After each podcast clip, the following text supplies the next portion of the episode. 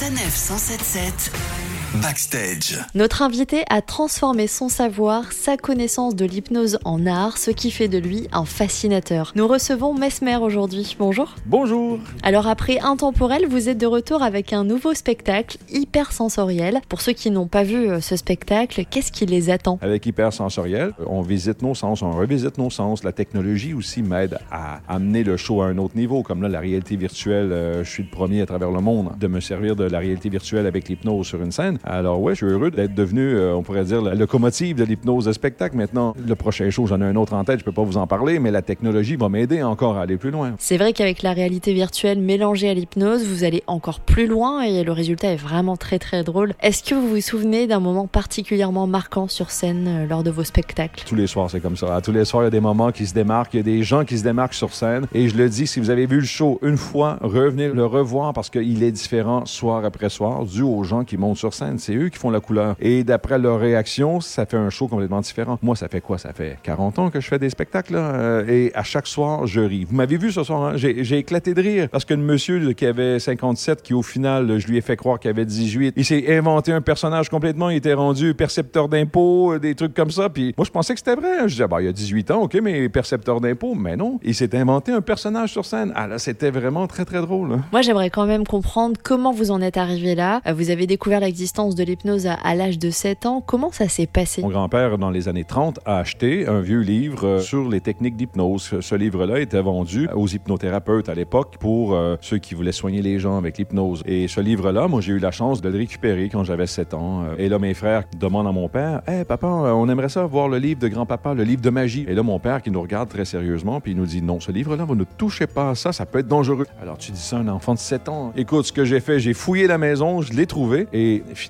je l'ai lu, ce livre-là, en cachette. J'ai j'ai appris comme ça. Alors vous avez aussi très tôt décidé de faire découvrir l'hypnose sur scène, puis vous avez ouvert un cabinet pour pratiquer l'hypnose thérapeutique et finalement vous êtes revenu euh, pratiquer l'hypnose à la télé, dans les médias, puis vous êtes remonté sur scène. Pourquoi avoir choisi le spectacle plutôt que l'aspect thérapeutique? Le show m'attirait d'être sur une scène, de m'amuser aussi avec euh, les techniques d'hypnose. Et euh, le cabinet, on pouvait soigner les gens, on pouvait aider les gens à se libérer de phobie, addiction et des trucs du genre. Mais moi, à l'époque, quand j'avais mon cabinet, l'hypnose était mal perçue, mal connue. Euh, les gens venaient me voir en dernier recours. Ils trouvaient ça dommage, j'étais le dernier au bout. Alors j'ai dit, il faut que je réussisse à changer cette vision que les gens ont de l'hypnose et rien de mieux que d'être sur une scène. Une fois qu'ils sont là, qu'ils s'amusent, ben, hop, on passe un message. Sans que les gens s'en rendent compte, au final, euh, ils sortent du spectacle. Premièrement, ils vont y croire parce qu'ils ont vu des amis qui l'ont vécu ou eux-mêmes l'ont vécu. Ça ouvre l'esprit. On voit qu'il y a une recrudescence pour l'hypnose. Les cabinets maintenant se remplissent. Euh, Il y a une forte demande. Le public en veut, le public en demande parce qu'ils comprennent maintenant qu'il y a peut-être une solution différente que la médecine traditionnelle pour euh, s'aider. Une petite technique euh, d'hypnose à nous proposer pour qu'il n'y ait plus jamais d'accident sur la route Ah non, je ne veux pas hypnotiser les conducteurs. hein. Restez bien éveillés surtout.